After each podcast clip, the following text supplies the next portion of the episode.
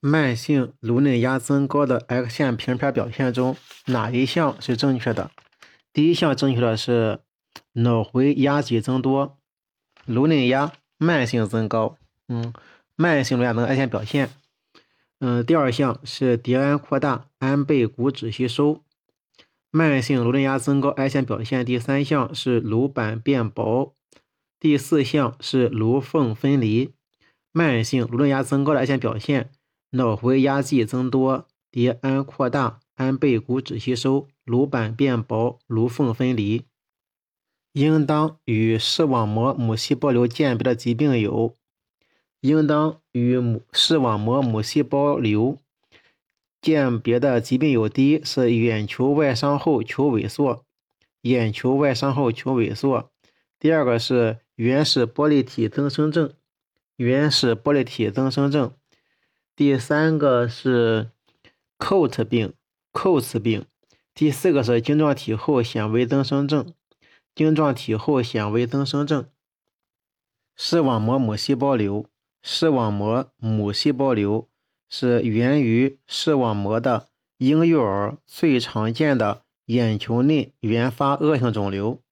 视网膜母细胞瘤的影像学表现，第一条是眼球后部。椭圆形或不规则形肿块，眼球后部椭圆形或不规则形肿块，在 CT 上呈略高密度。第二条，在 CT 上呈略高密度，百分之九十可见团块状或团或片状钙化。视网膜母细胞瘤 CT 呈略高密度，百分之九十可见团块状。或片状的钙化，视网母视网膜母细胞瘤第三条表现影像表现是可伴有视网膜脱离，可伴有视网膜脱离呈 U 型。视网膜母细胞瘤瘤的影像表现可以分为四期，第四条四期，第一期是眼球内期，表现为眼球内的肿块；第二期是青光眼期，玻璃体充满肿块。眼球扩大、增大。第三期是眼球外期，侵犯球外，沿着视神经生长，可至颅内。第四期是远远处转移至肝、至肺等。嗯，视网膜母细胞瘤影像学表现：磁共振，T1 是低信号，T two 是略高信号。嗯，视网膜母细胞瘤增强检查。中度均匀强化，视网膜母细胞瘤癌线表现，可见眶内多样的钙化影。视网膜细胞瘤的瘤 MR 可以评价病变沿着视神经向颅内侵犯。视网膜母细胞瘤的临床表现，第一呢，发生于婴幼儿，单侧多见。嗯，它的特征是白铜征。白铜征病理，视网膜母细胞瘤向玻璃体腔内或向视网膜下生长，呈团块状，切面是灰白色，常有钙化坏死，未分化的呈纤维细胞，核分裂相多，瘤细胞呈菊花团样形成。鉴别诊断，鉴别诊断，视网膜母细胞瘤需要鉴别的第一个是。原始永存玻璃体增殖症，原始永存玻璃体增殖症是出生后不久就出现白瞳症，出生后不久出现白瞳症，表现为眼球小，眼球小，晶体后缘高角杯形，晶体后缘高角杯形，没有肿块或者钙化。看一个永存原始玻璃体增殖症的。嗯，图像，嗯，第一幅图在 T 图上显示晶状体异常，还有晶状体后面有个肿块。这个人还偶然发现左侧颅中窝的蛛网膜囊肿。视网膜下的积液在 FLAIR 序列呈高信号，可见代表永存玻璃体血管系统的显微血管柄视状位在右眼眶，可以看到稍高信号的视网膜下积液。在 T 图像上显示晶状体呢是小的畸形的，嗯，信号比对侧也是高的。晶状体后面有一个肿块，在 FLIR 序列上显示视网膜下的积液是高信号，代表呃可以看见永存玻璃体血管系统的显微血管柄。在视状位上也能 T 万项显示高信号的视网膜下积液。永存原始玻璃体增生症代表胚胎玻璃体血管系统缺乏退化。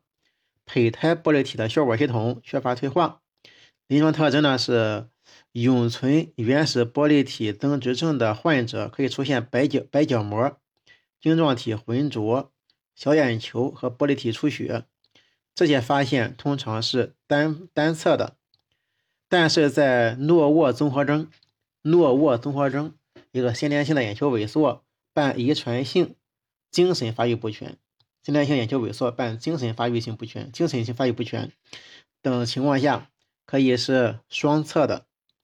CT 呢，见异常小的晶状体、小眼球、锥形的晶状体后肿块、锥形的晶状体后肿块和持续性玻璃体显微血管柄。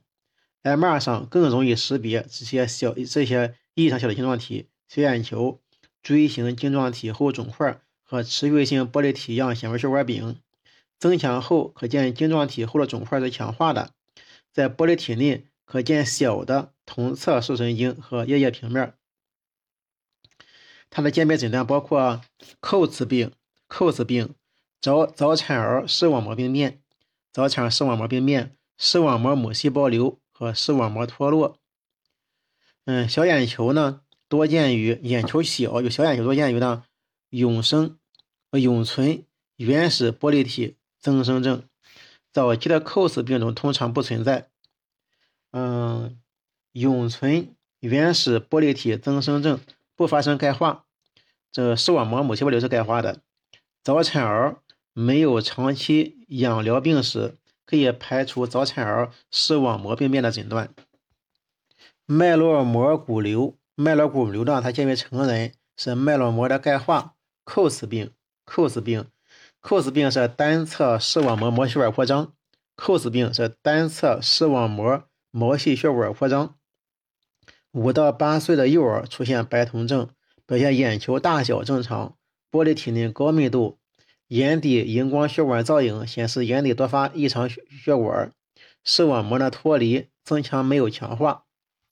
视网膜母细胞的诊断要点，第一个是眼球后部的椭圆形。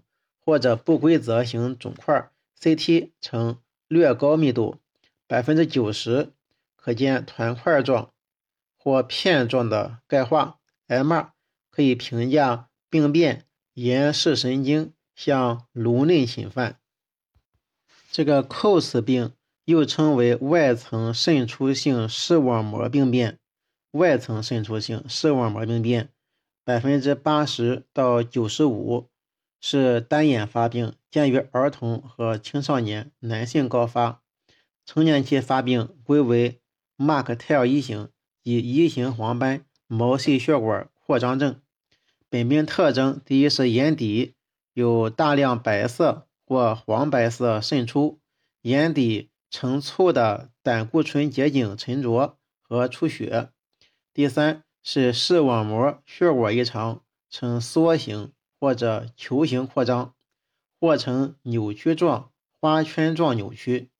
第四，部分病例最后可发生视网膜脱离、继发性白内障、继发性青光眼等。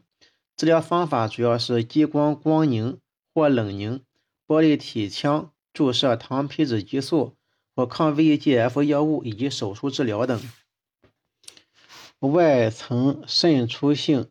视网膜病变又称为 COS 病，外层渗出性视网膜病变又称为 COS 病，是视网膜毛细血管和微血管扩张伴有不同程度的视网膜内和视网膜下渗出的一种自发性疾病，常合并部分或完全渗出性视网膜脱落，多数是十岁以内发病，高峰发病年龄是四到八岁。少数见于成年人，男性多见。百分之九十是单眼发病，没有种族差异，通常为孤立性病变。少数患者合并有系统性疾病，此时呢为双眼发病，如诺曼病等。嗯，临床表现主要是白瞳症、视力下降、斜视和有痛性青光眼。检查镜可见眼底周围的毛细血管扭曲、扩张和小动脉瘤形成。发病机制是血视网膜屏障的血管内皮结构缺失，就血管视网膜屏障的血管内皮结构消失，血浆弥漫性渗出到结构异常的血管壁，导致动脉瘤样扩张和毛细血管扩张。病理改变为。视网膜毛细胞管，嗯，表现为视网膜毛细血管明显扩张，血管周围水肿，内皮细胞肿胀，基底膜增厚，有时有空泡和多发微动脉瘤形成，管壁增厚，且有大量的过碘酸吸附阳性的物质沉积 （P.S.），碘酸吸附，过碘酸吸附。嗯，血管壁屏障破坏，产生大量渗出物，渗出物中含有大量胆固醇、胆固醇结晶、巨噬细胞及少量的红细胞等。渗出量较大时，可以导致完全或者部分视网膜剥离。视网膜组织本身可以激发变性，外层可出现坏死、瘢痕组织形成，黄斑下见钙化灶。影像表现。患者眼球大小正常，或者较正常眼略小，表现为视网膜脱离网膜下积液。CT 早期渗出局限于视网膜内，CT 仅可见到眼环增厚。当渗出物集聚于视网膜下，造成视网膜脱离时，CT 能够更好的显示，嗯，视网膜下积液的形态。CT 能较好的显示视网膜下积液的形态、密度。与玻璃体相比，当渗出液中蛋白含量较高时，呈高密度；以血细胞成分为主，密度更高；以胆固醇结晶为主，呈等密度。视网膜脱离的形态随着视网膜下积液的量的多少而变化，部分脱离呈 V 型，在玻璃体和积液之间。还可显示呈线状高密度改变，增厚的视网膜，嗯，玻璃体和积液之间还可显示呈线状高密度改变的增厚的视网膜。CT 增强可有轻度强化。当发生完全性视网膜脱离时，表现为玻璃体密度普遍增高。随着病程进展，视网膜的外层可以出现坏死、瘢痕组织形成，甚至钙化及骨化。CT 可见病变区表面有点状致密影、点线状致密影。MR 表现，MR 在显示视网膜脱离、出血及渗出方面要优于 CT。由于视网膜脱离范围较大，视网膜下的积液可以呈现半月形、双凸透镜形及其他形状。信号强度与积液中的蛋白含量有关。蛋白含量高时，T1 项高于正常玻璃体信号，T2 项等或者高信号；蛋白含量低，T1、T2 类似于玻璃体信号。增强后仅见增强、增厚脱离的视网膜明显强化，主要是由于视网膜内有毛细血管扩张和微动脉瘤，但无肿块样强化。病程晚期可以出现视神经强化。Cos 病需要鉴别的一个是视网膜母细胞瘤，另一个是，呃，原永永存原始玻璃体增生症，嗯，永存原始永存原始永存玻璃体增生症，嗯，原始永永永存永存原始玻璃体增生症，嗯，就是。当视网膜下大量渗出，使视网膜下腔扩大，脱离的视网膜在中线处接触时，可以类似永存原始玻璃体增生症中的腺样低信号的透明血管残留物，但是它的晶状体正常，但是扣死病的晶状体是正常的，然后没有球后肿块，这是可以和永存原始玻璃体增生症鉴别的。所以，应当与视网膜母细胞瘤鉴别的疾病有眼球外伤后的球萎缩、原始玻璃体增生病、扣死病、晶状体后显微增生症。关于高潜伏摄影的特点。关于高潜伏摄影的特点：第一，它可以获得层次丰富的 X 线片。高潜伏摄影可以获得层次丰富的 X 线片。第二点，高潜伏摄影可以缩短曝光时间，减少被照物体的减少被照体的移动模糊。第三呢是第三是减少管电流。延长 X 线管寿命。第四个是有利于患者防护，有利于患者防护。关于散射线减少照片对比度较高的说法是错误的。散射线减少这可能是对的，但是照照片对比度一定是降低的。它是空间分辨率增高，但是对比度是下降的。关于死胎的摄像图表现，关于。死胎的摄像图表现。关于死胎的摄像图表现，第一是胎儿的各生长参数小于孕周预计值。胎儿的各生长参数小于孕周预计值。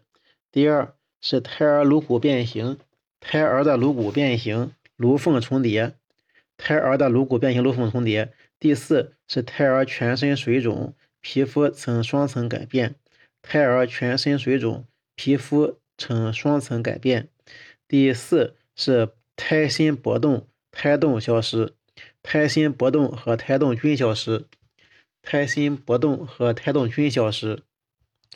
肝内胆管积气，肝内胆管积气的常见原因是肝肠吻合术和奥蒂斯括约肌切开术。肝内胆管积气的常见原因是肝肠吻合术和奥蒂。斯括约肌切开术，脊髓外硬膜内常见的肿瘤，脊髓外硬膜内常见的肿瘤有神经纤维瘤，有脊膜瘤，还有胚还有嗯胚胎原性肿瘤。脊髓外硬膜内常见肿瘤，它有神经纤维瘤，有脊膜瘤，还有胚胎原性肿瘤。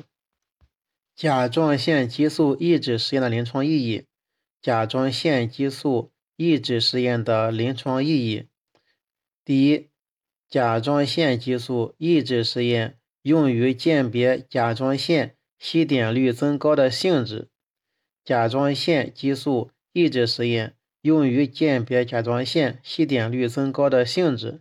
第二，正常人有甲状腺激素抑制实验时，正常人全部明显抑制。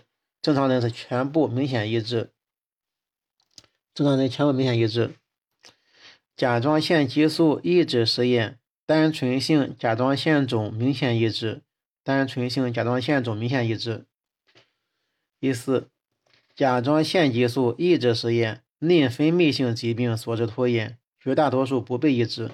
内分泌性疾病所致拖延，绝大多数不被抑制。第五呢是。甲状腺激素抑制实验的临床意义，嗯，是功能自主性甲状腺腺瘤患者，甲状腺激素抑制实验不受抑制；功能自主性甲状腺腺瘤患者，甲状腺激素抑制实验它不受抑制。关于冠状动脉超高速 CT 检查的叙述，关于冠状动脉超高速 CT 检查叙述哪项是正确的？第一项。第一项呢说的是三维重建技术及仿真内镜技术可以很好的显示冠状动脉内腔，测量冠状动脉直径。三维重建技术及仿真内镜技术可以很好的显示冠状动脉内镜，测量冠状动脉直径。第二项，第二项就是关于冠状动脉超高速 CT 检查，三维重建技术可以显示粥样斑块。三维重建技术可以显显示斑块。嗯，关于冠状动脉超高速 CT 检查，可以通过冠状动脉钙化的定量分析反映冠状动脉的狭窄程度。嗯，超高速 CT 可以通过冠状动脉钙化的定量分析反映冠状动脉的狭窄程度。第四呢，是冠状动脉钙化积分由钙化面积乘以 CT 值的峰值系数得到。冠状动脉钙化积分由钙化面积乘以 CT 值的峰值系数而得到。